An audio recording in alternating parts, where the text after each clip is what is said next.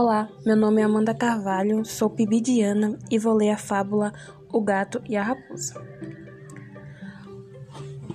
O gato e a raposa andavam a correr o mundo. Eram muito amigos, apesar de a raposa estar sempre depreciando o compadre.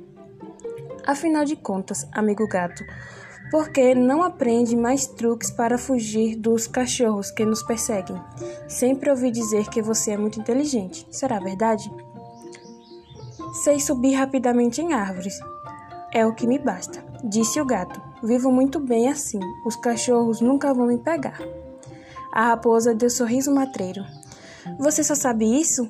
Pois eu sei 99 truques diferentes. Conheço mil manhas, cada uma melhor que a outra.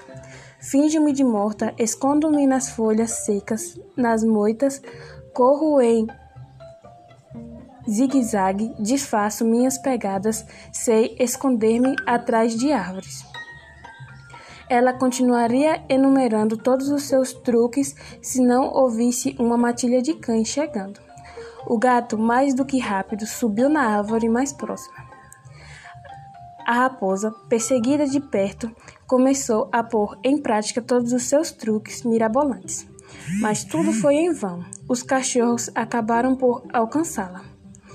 E lá de cima da árvore, bem seguro, o gato pensou: Pobre comadre raposa, é sempre preferível saber bem uma só coisa e saber mal 99 coisas diversas.